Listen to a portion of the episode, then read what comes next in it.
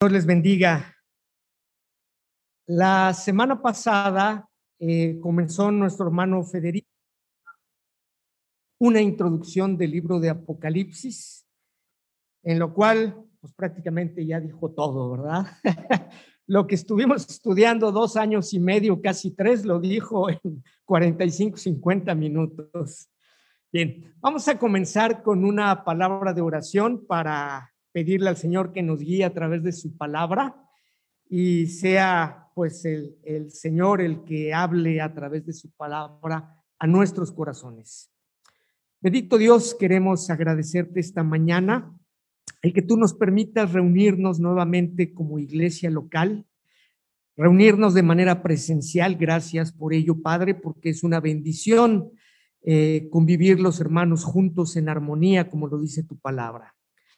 Gracias, Padre, también porque podemos eh, seguir estudiando día con día y semana con semana lo que tú tienes en tu palabra escrita para cada uno de nosotros. Gracias, Señor, también porque estamos ya en la última parte, de, en el último libro del, del estudio que estamos siguiendo de paso a paso por el Nuevo Testamento. Y gracias, Padre, por cada uno de mis hermanos que han seguido este estudio y que han sido bendecidos a través de tu palabra. Y Señor, pues ahora te pedimos que tú nos guíes y nos des eh, sabiduría en nuestro corazón para entender lo que tú nos quieres decir en el libro de Apocalipsis. Gracias por tu amor, Padre. En nombre de Jesucristo oramos. Amén. Muy bien, hermanos, pues como decía hace un momento, Hoy nos toca eh, entrar un poquito más hacia el tema de Apocalipsis después de la introducción de la semana pasada. Eh, y una pregunta que surge es, ¿para qué vamos a estudiar el libro de Apocalipsis? ¿Por qué estudiarlo si ya lo estudiamos hace dos años y medio, lo empezamos a estudiar y apenas lo terminamos eh, pues creo que en medio de la pandemia, ¿no? Cuando estábamos en pandemia fue que terminamos con este libro y, otra, y ahora volvemos a caer nuevamente en Apocalipsis, pues este, ¿qué, ¿qué quieren? ¿De qué se trata o qué? Y dice el apóstol Pablo en 2 de Timoteo capítulo 3 que toda la escritura es inspirada por Dios. Entonces, la primera razón por la cual vamos a estudiar el libro de Apocalipsis es porque es un libro que está inspirado por Dios. Y es un libro que fue escrito para que nosotros creyentes en Cristo lo leyéramos, lo escucháramos, lo aprendiéramos, pero también lo viviéramos, como vamos a ver ahorita en algunos versículos. Entonces, es importante que nosotros estudiemos y conozcamos al libro de Apocalipsis porque es palabra de Dios. Y esta palabra de Dios, como dice Timoteo, va a ser útil para cada uno de nosotros en el sentido de que nos enseña, nos redarguye, nos corrige y nos instruye en justicia. Entonces, cuando nosotros estudiemos ya este libro y lo, y lo conozcamos, pues vamos, debemos de haber aprendido, también nos debió haber redarguido, nos debió haber corregido e instruido. Eh, podríamos decir que tal vez en el caso personal de Fede y mío, que llevamos mucho tiempo juntos con, con las iglesias, la cuarta, la cuarta vez que vamos a estudiar Apocalipsis. Esta va a ser muy rápido, pero las otras tres fueron un poco más, eh, más a profundidad. Y de hecho, la última vez, o sea, la tercera vez que estudiamos Apocalipsis, nos cambió muchos conceptos que teníamos ya eh, bien aprendidos o que creíamos que estaban bien aprendidos fueron cambiados a través de la propia palabra. ¿Sí? Entonces, aquí se cumple eh, lo que dice Timoteo, que la palabra nos va a corregir y a instruir en justicia. Entonces, Si tú tienes alguna duda acerca del libro de Apocalipsis, te recomiendo que le preguntes al Señor y, y en nuestra iglesia al más versado, que en este caso es Fede, este, pregúntales y que nos saque a todos de la duda, porque sí, es un libro que si no le dedicamos tiempo para estudiarlo y si no lo hacemos en el Señor, nos va a costar trabajo entenderlo. Entonces, vamos a ver eh, el capítulo 1, que es lo, básicamente lo que nos toca estudiar el día de hoy porque de acuerdo al manual que estamos siguiendo, la semana que entra se tocarán el mensaje a las iglesias. Entonces, hoy es una continuación de la introducción que dio eh, Fede la semana pasada. Y dice Apocalipsis capítulo 1, versículo 1, la revelación de Jesucristo que Dios le dio para manifestar a sus siervos las cosas que deben suceder pronto. Y nos detenemos ahí. Y ahora, hablando de la, de la pandemia, hubo muchos comentarios en las redes sociales, hubo muchas personas que se comunicaban y nos decían, es que ahora sí estamos ya viviendo tiempos apocalípticos. Esto ya es el, el fin del mundo ya es el apocalipsis. Nunca se habían visto las cosas como se están viendo ahora. Y decían, hasta las iglesias tuvieron que cerrar.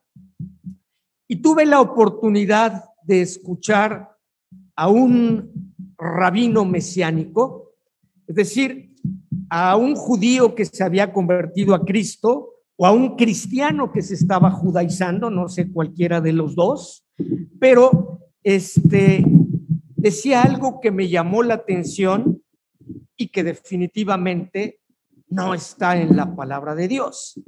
Él decía, sí, esto del coronavirus nos está acercando al fin de los tiempos. De hecho, podemos ver que ya se está manifestando uno de los jinetes del apocalipsis con el coronavirus. Ah, caray, a ver, ¿de qué se trata? Y basaba su pensamiento en Apocalipsis capítulo 6, si quieren buscarlo. Y dice el versículo 1 de Apocalipsis 6, vi cuando el Cordero abrió uno de los sellos y oí a uno de los cuatro de los seres vivientes decir como con voz de trueno, ven y mira. Y miré y aquí un caballo blanco y al que lo montaba tenía un arco y le fue dada una corona y salió venciendo y para vencer. Y él decía, ven, tiene una corona y es la corona del coronavirus. Ha salido y está venciendo y va a vencer. Definitivamente es sacar un texto fuera del contexto para hacer un pretexto o dar una explicación a lo que él piensa, a lo que él cree. Entonces, hermanos, este libro de Apocalipsis es la revelación de Jesucristo, como acabamos de leer, que Dios le dio con respecto a las cosas que deben suceder pronto. Y la pregunta es, ¿qué tan pronto va a suceder todo esto de Apocalipsis? Y esta misma pregunta se le hicieron a nuestro Señor Jesucristo. Y les invito a que busquemos el Evangelio según San Mateo. Y vamos a ver en el Evangelio según San Mateo el capítulo 24. Y dice en el versículo 3, y estando él sentado en el monte de los, de los olivos, los, los discípulos se le acercaron aparte diciendo, dinos cuándo serán estas cosas y qué señal habrá de tu venida y del fin del siglo. Respondiendo Jesús les dijo, mirad que nadie os engañe. O sea, en primer lugar, va a haber personas que van a intentar engañarnos con respecto al fin del siglo. Tenemos nosotros entonces, por eso, de una manera muy importante, conocer cuál es la revelación que nos ha dado Dios con respecto al fin del siglo. Y aquí nuestro Señor Jesucristo da un adelanto de esto. Lo primero que nos advierte es, os van a querer engañar, que nadie os engañe. Y dice el 5, porque vendrán muchos en mi nombre diciendo, yo soy el Cristo, y a muchos engañarán. El 6, y oiréis de guerras y rumores de guerras. Mirad que no os turbéis, porque es necesario que todo esto acontezca, pero aún no es el fin. Y hemos escuchado, ¿verdad?, de la Primera Guerra Mundial, de la Segunda Guerra Mundial, de la Guerra del Golfo Pérsico y de todas las guerras que se han venido sucediendo en Oriente. Y dice el, Señor aquí, aún no es el fin. ¿Sí? ¿Qué tanto se han dado estas guerras? La guerra de Vietnam. Muchos de ustedes ya habían nacido, otros éramos adolescentes cuando la guerra de Vietnam estaba en su apogeo y cuando estaba la guerra del Golfo Pérsico, pues la mayoría de los que estamos aquí ya habíamos nacido. ¿Qué tanto hace? Realmente poco. Y dice el Señor, aún no es el fin. Y dice el 7, porque se levantará nación contra nación y reino contra reino, y habrá pestes y hambres y terremotos en diferentes lugares. Dice, nación contra nación, árabes contra judíos, Oye, pero es que Israel es un país muy chiquito y los judíos son poquitos. Bueno, pero los Estados Unidos y, muchos gobiernos de Inglaterra se han unido en donde eh, hay judíos y forman eh, parte de la sociedad de una manera importante y ellos han influido a participar en estas guerras. Entonces, se está levantando nación contra nación y reino contra reino. Y dice, habrá pestes. ¿Y qué es el coronavirus? Pues es una peste. ¿Sí? Es una enfermedad. Y hambres. ¿Cuántos miles o, cientos de miles, o podemos hablar de millones, han aumentado de pobres no solo en nuestro país, sino en el resto del mundo. Muchos. Entonces hay hambre y terremotos en diferentes lugares. También algo de esto lo estamos viviendo. Y dice el 8 de una manera muy importante. Y todo esto será principio de dolores. Y después sigue aquí nuestro Señor Jesucristo hablando del tiempo del fin, pero ya va a entrar en los siguientes versículos a muchas cosas que tienen que ver con lo que es el Apocalipsis, con lo que es el tiempo futuro que todavía no estamos viviendo.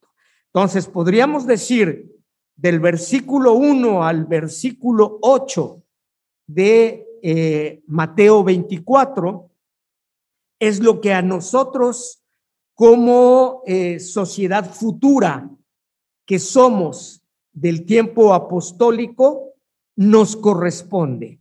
Y todo lo que sigue hacia adelante es lo que viene y lo que estudiamos en el libro de Apocalipsis. Entonces, nos habla aquí, vamos a volver a Apocalipsis, al capítulo 1, y nos habla eh, Juan de las cosas que deben suceder pronto.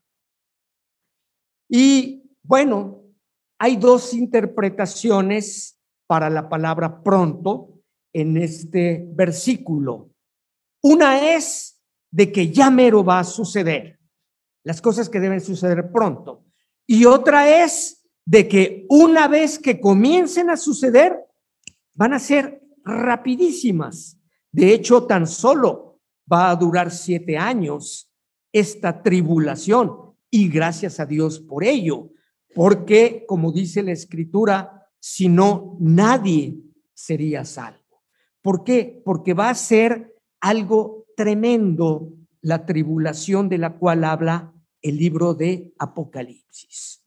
A nosotros, como creyentes en Cristo, nos conviene conocer este libro porque podemos aprender qué es lo que va a suceder con las iglesias o las asambleas de las cuales habla el capítulo 2 y el capítulo 3 y qué es lo que va a suceder con las personas que vivan en aquel tiempo, algunos que se conviertan a Cristo y tengan que defender su fe con su propia vida, ¿sí? Esto nos va a servir a nosotros para tener más coraje por compartir el Evangelio de Cristo, ahora que podemos hacerlo y que las personas pueden llegar a la salvación a través de Cristo sin tener que padecer lo que van a padecer todas las personas que vivan este, este tiempo del fin.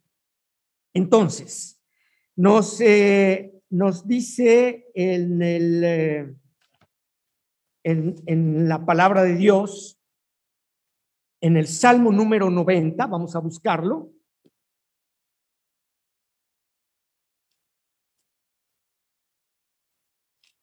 Salmo número 90, dice el versículo 4, porque mil años delante de tus ojos son como el día de ayer que pasó y como una de las vasijas, vigilias, perdón, de la noche. Para Dios, mil años puede ser algo muy insignificante. O sea, dice aquí como el día de ayer que pasó. ¿Y por qué digo esto? Porque en la escritura, cuando se escribió el libro de Apocalipsis, fue por ahí del año 95 de nuestra era. Ahorita estamos en el año 2021. Quiere decir que ya pasaron más de 1900 años desde que se escribió el libro de Apocalipsis. Y entonces, si ahí dice que las cosas iban a suceder pronto, ¿qué ha pasado? ¿Por qué no ha sucedido nada de esto? Y gracias a Dios que no ha sucedido, porque si hubiese sucedido hace mil años, ninguno de los que estamos aquí hubiera nacido, ninguno de los que estamos aquí hubiera tenido oportunidad de, de conocer a Cristo y de entregarle su vida como Señor y Salvador. Y por lo tanto no hubiéramos tenido la oportunidad de vivir y de disfrutar eternamente de la salvación en Cristo. Entonces, es una bendición que podemos vivir en este tiempo y conocer a Dios a través de su palabra y recibirle a través de Jesucristo y de que seamos sellados por el Espíritu Santo. Eso es una bendición que tenemos cada uno de nosotros. Y esto que tenemos también es para muchos de los que están ahí afuera y que aún no le conocen y que aún no le han recibido. Entonces, no es responsabilidad de los ángeles bajar y compartir el Evangelio de Dios. No es responsabilidad de los arbolitos o de la creación de Dios, de que nos hablen de Cristo, sino que esta responsabilidad Dios nos la ha encargado a cada uno de nosotros. Y al decir cada uno de nosotros, no solamente hablo de los ancianos y diáconos de la iglesia o de los maestros de la iglesia, sino de cada uno de los que está ocupando una silla en esta mañana en la iglesia local y allá en Zoom. Es responsabilidad de cada uno de nosotros el compartir este Evangelio de Cristo. Por eso es que dice la palabra de Dios bienaventurado el que oye, el que lee, el que oye y el que guarda la palabra. Ahorita lo vamos a leer. Entonces, conocemos de Cristo, conocemos a muchas personas que no conocen a Cristo y que si mueren sin conocer a Cristo, no les está esperando otra cosa más que muerte eterna. Es por eso que debemos compartir el mensaje del Evangelio. Y este libro de Apocalipsis entonces nos va a ayudar a entender esto para poder seguir compartiendo del Evangelio de Cristo. Antes de regresar a Apocalipsis, vamos a buscar en segunda de Pedro, por favor, vamos a buscarlo. Segunda de Pedro, capítulo 3. Y esto es lo que entendía eh, Pedro eh, con respecto a la palabra de cuándo es el futuro, cuándo es pronto.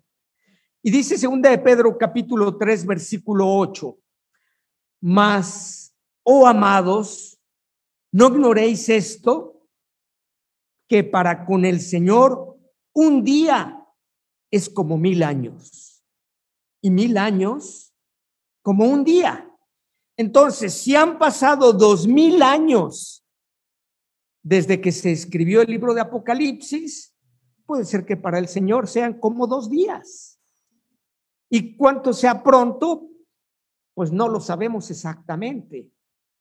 Habló Jesucristo hablando de señales en Mateo 24, que ya lo leímos que habrá guerras, rumores de guerras, pestes, hambres, dice, y esto será el principio de dolores. Entonces, por eso creemos que esto sí es pronto. ¿Y qué tan pronto? Bueno, pues más pronto de que cuando conocimos a Cristo. Y si conociste a Cristo el día de ayer, pues ya pasó un día y ya estamos más cerca. Y si lo conociste hace 10 años o 20 años, pues estamos igual de cerca que el que lo conoció ayer, o sea, pronto. Entonces, dice el 9, el Señor no retarda su promesa. Sabemos que cuando Cristo resucitó, después de que anduvo con los apóstoles y se, y se y este, y, y estuvo eh, y murió y resucitó y después se presentó resucitado ante ellos, en el libro de los Hechos vemos cómo el Señor subió al cielo y después fue visto por última vez como en un, se partía en una nube y se paran alrededor, al lado de, de los que estaban viendo cómo nuestro Señor Jesucristo subía al cielo, unos ángeles, y le dicen ahí a los, a los que estaban presentes, no se preocupen, no se turben, así como habéis visto al Señor Jesús ir, así vendrá. Y la semana pasada estuvimos viendo eh, en, Tesalonicenses, en Primera de Tesalonicenses, que Jesús viene en las nubes por su iglesia que no toca la tierra, sino que la iglesia es arrebatada y se la lleva al cielo. Y así estará para siempre con el Señor, dice la Escritura. Y en Segunda de Tesalonicenses, donde habla del día del Señor, entonces, así como en Apocalipsis, vemos que Jesús sí viene a la tierra y está en la tierra. Y después de todo el tiempo de la tribulación, viene el milenio en donde Él va a gobernar por mil años. Entonces, dice aquí en el versículo 9 de segunda de Pedro capítulo 3, el Señor no retarda su promesa ¿Cuándo va a venir Cristo? No está tardándose, no se está, no se le ha olvidado. Él no retarda su promesa, según algunos la tienen por tardanza. Cuando Pedro escribió esto, ¿cuántos años habían pasado? Seguramente estaban dentro de los primeros 40, 50 años de, la, de, que comenzó la iglesia. Y muchos decían, pues, ¿qué pasó con el Señor que no viene? Ya deberíamos de habernos ido con el Señor, ya deberíamos de haber estado allá en el cielo con Él, disfrutando de su presencia. Y Pedro dice claramente, el Señor no retarda su promesa como algunos tienen por tardanza. Y la segunda parte del versículo, sino que es paciente para con nosotros, no queriendo que ninguno perezca, sino que todos procedan al arrepentimiento. Entonces, el Señor está esperando a que todos vengan al arrepentimiento. Dios quiera que todos los que estamos aquí esta mañana hemos venido al arrepentimiento. No se trata nada más de decir, me gusta convivir con los hermanos de la Iglesia Bíblica Vida en Cristo. Me gusta cómo cantan, me gustan sus predicaciones, me gusta que sea una iglesia, una congregación chiquita. No se trata solo de eso. Se trata de nacer de nuevo. Se trata de creer en Cristo y de recibirle como Señor y Salvador y que Él sea el Señor de nuestras vidas, que Él sea el que gobierne nuestra vida y que nosotros le entreguemos nuestra vida así como Él dio su vida por cada uno de nosotros. Entonces, ¿qué tenemos que hacer? Venir al arrepentimiento. Eso es algo importante, muy importante. La salvación es por fe, no por obras, para que nadie se gloríe. Y la manifestación de nuestra fe va a ser el arrepentimiento.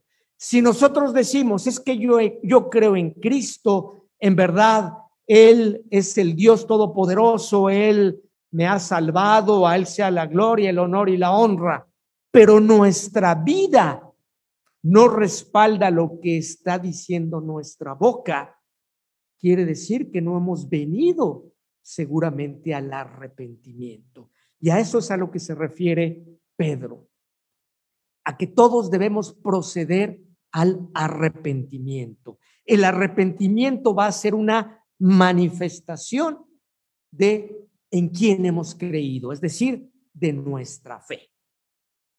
Muy bien, hermanos. Entonces, esperemos que esto esta mañana sea tal como lo dice la palabra de Dios.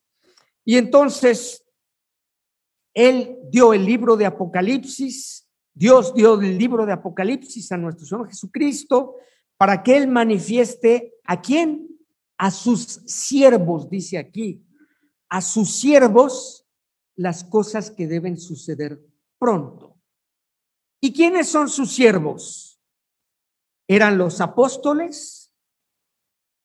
Sus siervos son en esta iglesia Meni, Federico, Javier, los diáconos, ¿Son sus siervos?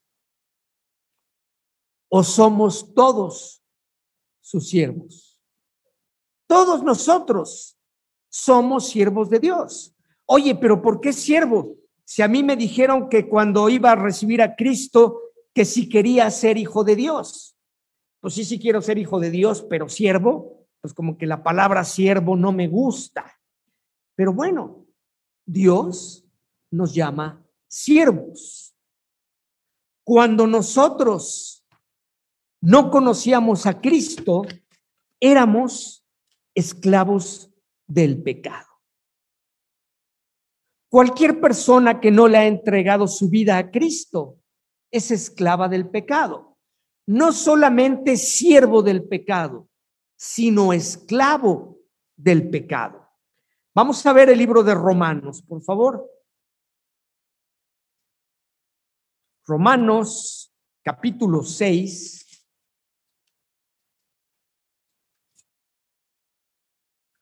Y dice en el versículo 16, ¿no sabéis que si os sometéis a alguien como esclavos para obedecerle, sois esclavos de a quien a quien obedecéis, sea al pecado para muerte o sea a la obediencia para justicia? La pregunta en esta mañana es, ¿de quién quieres ser esclavo? Solamente hay dos posibilidades. O de el pecado, o bien esclavo de la justicia, es decir, siervo de Cristo. Y dice el versículo 17, pero gracias a Dios que aunque erais esclavos del pecado, habéis obedecido de corazón a aquella forma de doctrina a la cual fuisteis entregados. Y entonces la pregunta esta mañana es, ¿he obedecido de corazón, como lo dice aquí el versículo 17 del capítulo 6 de Romanos? ¿En verdad he obedecido de corazón? ¿En verdad soy siervo de Cristo? ¿En verdad he nacido de nuevo? Eso es algo que nosotros podemos contestarnos a nosotros mismos. Y Dios lo sabe.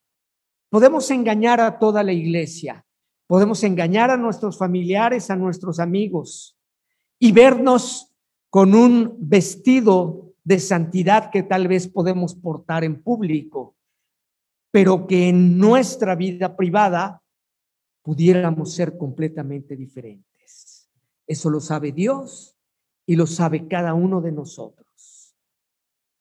Y entonces, ahora que vamos a estudiar Apocalipsis, es el tiempo y es el momento de reflexionar y de decir, es verdad, no he no me he vestido con ella, con esa vestimenta que Dios me da, que es recibir a Cristo como Señor y Salvador, sino que me he vestido con un vestido de hipocresía, porque así me ha convenido que me vean.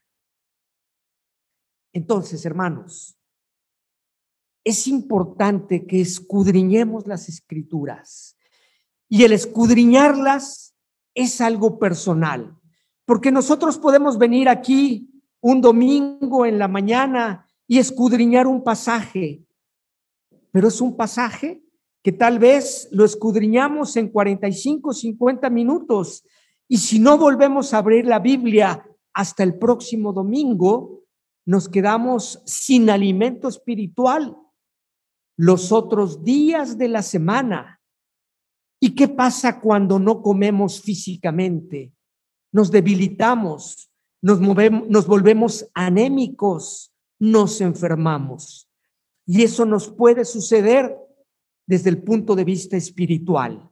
Para que nosotros podamos alimentar a nuestro espíritu, tenemos a la palabra de Dios y tenemos que venir a ella y tenemos que alimentarnos de ella para poder estar sanos espiritualmente, para poder estar fuertes espiritualmente y para poder estar robustos con la palabra de Dios. Pero si no lo hacemos de manera personal, los diáconos de nuestra iglesia, los ancianos de nuestra iglesia o los pastores de cualquier iglesia que ustedes piensen, no lo van a hacer por cada uno de nosotros es una relación, el cristianismo es una relación personal entre Cristo y cada uno de nosotros, entre Cristo y yo. Y eso es lo que tenemos que hacer. Entonces, Juan les llama o nos llama siervos en el capítulo 1, en el versículo 1 de Apocalipsis. ¿Y a quién está entonces dada esta revelación del libro de Apocalipsis? a sus siervos, es decir, a nosotros. Entonces, es momento de que comencemos a ser siervos de Cristo, a ser servidores de Cristo. Y para ser servidores de Cristo necesitamos conocer a Cristo. Cuando tú piensas casarte, si eres soltero, cuando piensas casarte con una persona, primero la vas a conocer y ya que la conoces un poquito, tal vez le pides que sea tu novia o tu novio para conocerle un poquito más. Y cuando estás convencido o te convencieron o crees que estás convencido y dices, este o esta es la indicada, te casas. Te casas enamorado. ¿Qué tenemos que hacer con Cristo? Enamorarnos de Cristo. Es impuesta necesidad para nosotros que nos decimos creyentes en Cristo, enamorarnos de Cristo y, vivir el primer amor.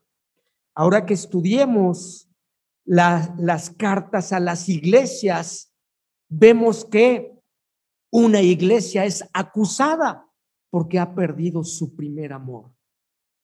No formemos parte de como de esa iglesia por haber perdido nuestro primer amor, sino al contrario, enamorémonos cada día más de Cristo y la forma y la manera de enamorarnos de Cristo es conociéndolo cada día un poco más.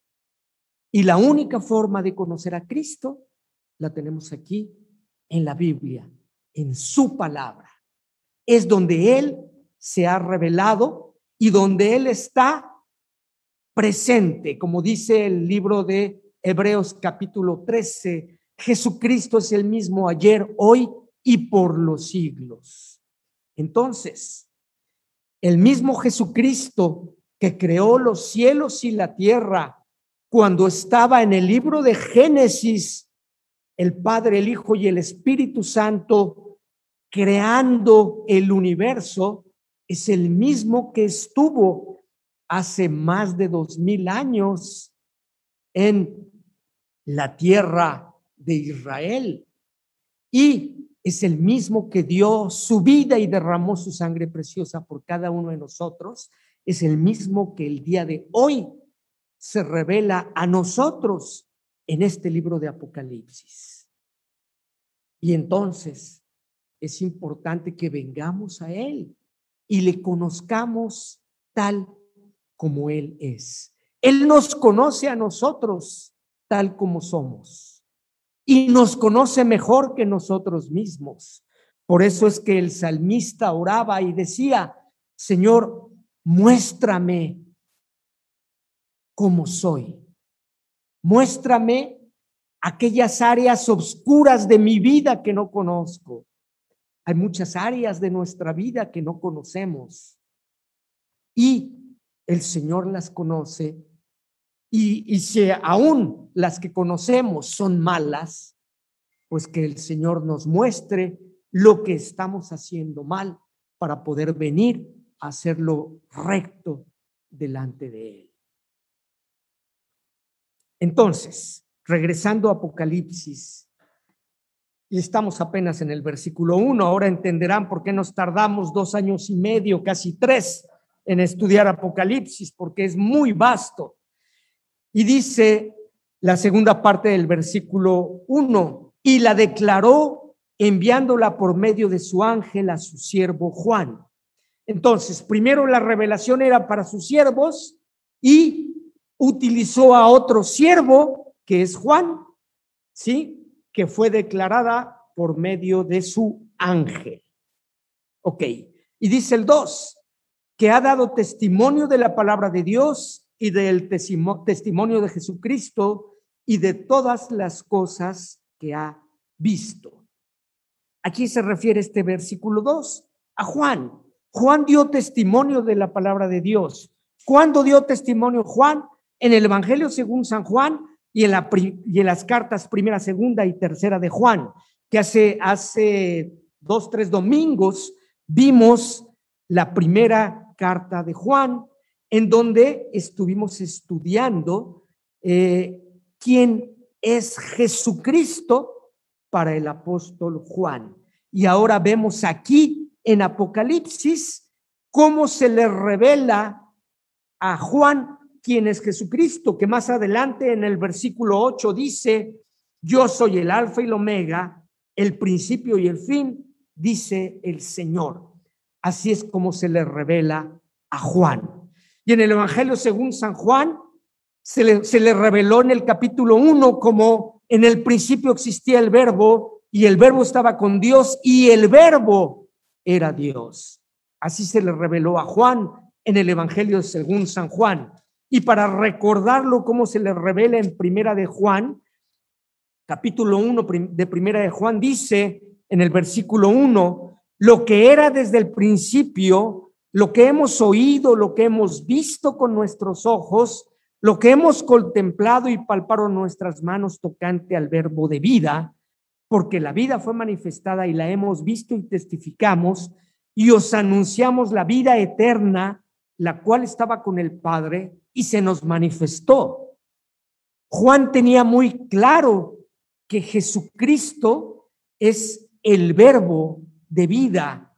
Tenía muy claro que en él estaba la vida y que él era la, la vida eterna que se nos manifestaba. Y aquí en Apocalipsis lo vuelve a repetir. Entonces, cuando nosotros venimos a la escritura y de repente vemos algo que no lo entendemos muy bien y que pudiera ser que alguien lo malinterpretara, como hace rato leía lo del rabino este judío, judío rabino, como sea, este, que decía acerca de que el coronavirus era el, uno de los jinetes del apocalipsis porque tenía la corona y, y, la, y en el coronavirus, pues ahí está la corona. Cuando alguien quiere sacar así un texto, la escritura es clara y nos dice que ninguna profecía de la escritura es de interpretación privada. Eso quiere decir que lo que nosotros leemos en una parte de la Biblia va a tener un refuerzo en otra parte, en otro libro, sea del Antiguo Testamento o sea del Nuevo Testamento. Y podrían decir, ok, a Juan se le reveló en el Evangelio según San Juan quién era el verbo. Y a Juan se le, se le reveló en, en, eh, en, Primera de Juan que Él es eh, la verdad y Él es la vida eterna. Y aquí en Apocalipsis se le reveló que es el alfa y el omega. ¿Y en dónde se dice eso? En el Antiguo Testamento, podría algún judío decir. ¿Y dónde dice eso en el Antiguo Testamento? Bueno, pues en el Antiguo Testamento también lo vemos. Les voy a invitar a que vayamos a ver el libro de Isaías y vamos a buscar en el capítulo 9 de Isaías, hablando acerca de la profecía del nacimiento de nuestro Señor Jesucristo. Y dice Isaías capítulo 9, versículo 6, porque un niño nos es nacido hijo nos es dado y el principado sobre su hombro. Y se llamará su nombre admirable, consejero, Dios fuerte, Padre eterno, príncipe de paz. ¿De quién está hablando? De nuestro Señor Jesucristo. ¿Y cómo se le llama aquí a nuestro Señor Jesucristo? Se le llama admirable, sí. Se le llama consejero también. Y vean lo que dice. Dios fuerte. Jesucristo es Dios fuerte. Oye, pero no está hablando de un bebé que acaba de nacer. Sí, y también está hablando que ese bebé es el Dios fuerte, es el Padre eterno y es el príncipe de paz. Es decir, es Dios encarnado. Oye, no está sacando eso fuera. Yo nada más creo en el Antiguo Testamento. Ok, velo tú en otras profecías. ¿En dónde más lo podemos ver? En el libro de Génesis hace un momento decía que, que cuando Dios estaba creando el mundo, estaba el Padre, estaba el Hijo y estaba el Espíritu Santo. Pero ¿dónde dice eso? Bueno, vamos a buscar Génesis capítulo 1. Ajá. Y aquí podemos ver en el versículo 1, en el principio creó Dios los cielos y la tierra. ¿Ok?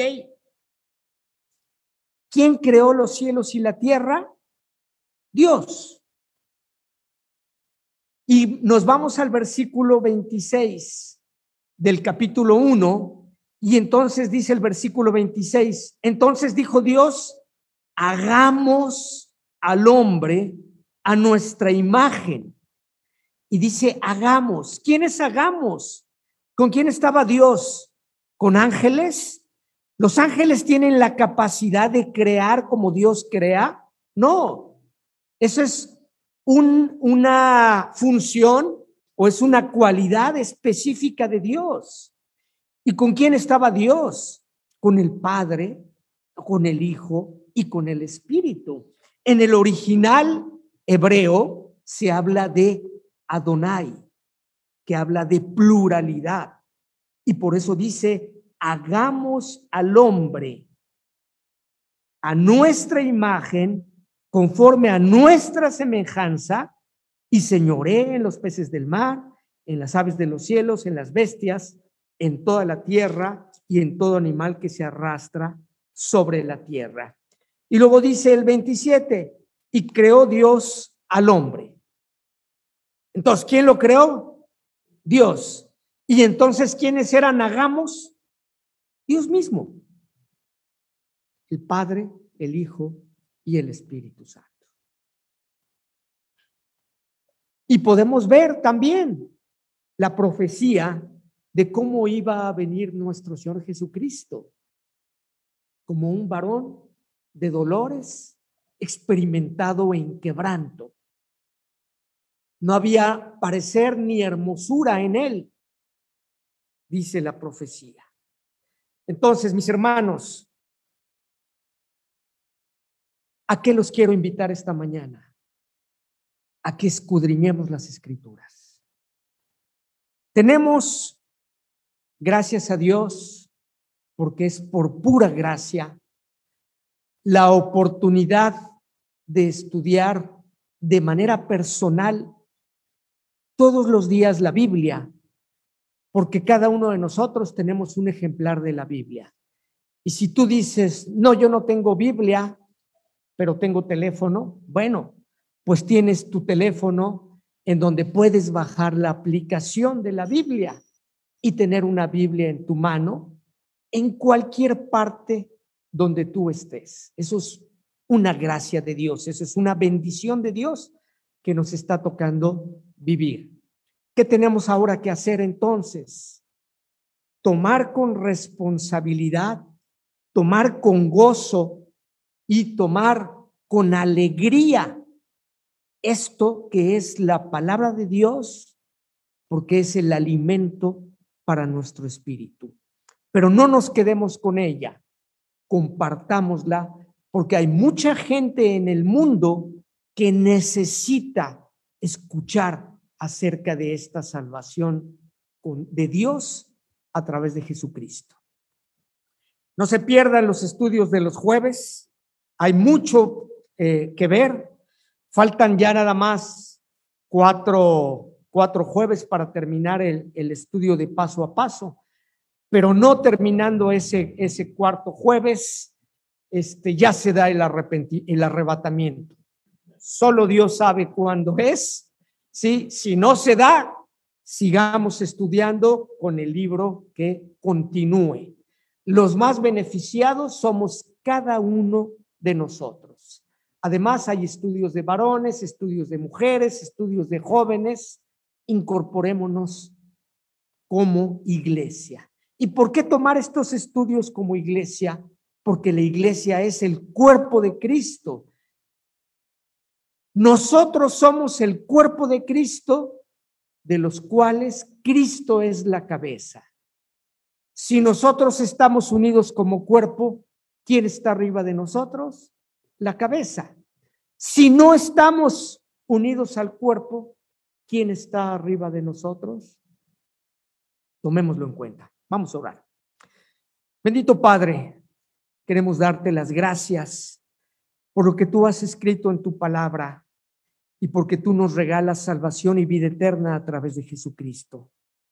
Señor, en esta mañana eh, queremos orar por cada uno de los miembros de la Iglesia Bíblica Vida en Cristo, los que nos reunimos por Zoom y los que nos reunimos de manera presencial. Señor, para que tú pongas en nuestro corazón el querer como el hacer con respecto a estudiar tu palabra. Señor, pone en nuestro corazón el estudiar tu palabra, el escudriñarla y sobre todo, Padre, el vivirla. Que no sea para nosotros letra muerta, sino letra viva que transforme nuestras vidas. Permite, Señor, que cada uno de nosotros podamos ser gobernados por ti y no por nuestro pecado, no por nuestras pasiones, no por nuestras concupiscencias, no por el, enemigo, sino por ti, Señor. Bendícenos como iglesia local, bendícenos, Padre, de manera personal a cada uno de nosotros y te damos las gracias por tu Espíritu Santo que tú enviaste a cada uno de nosotros y que nos ha sellado y que es las arras de nuestra herencia. Gracias, Padre, por tu amor. En nombre de Jesucristo oramos. Amén. Que Dios les bendiga, hermanos.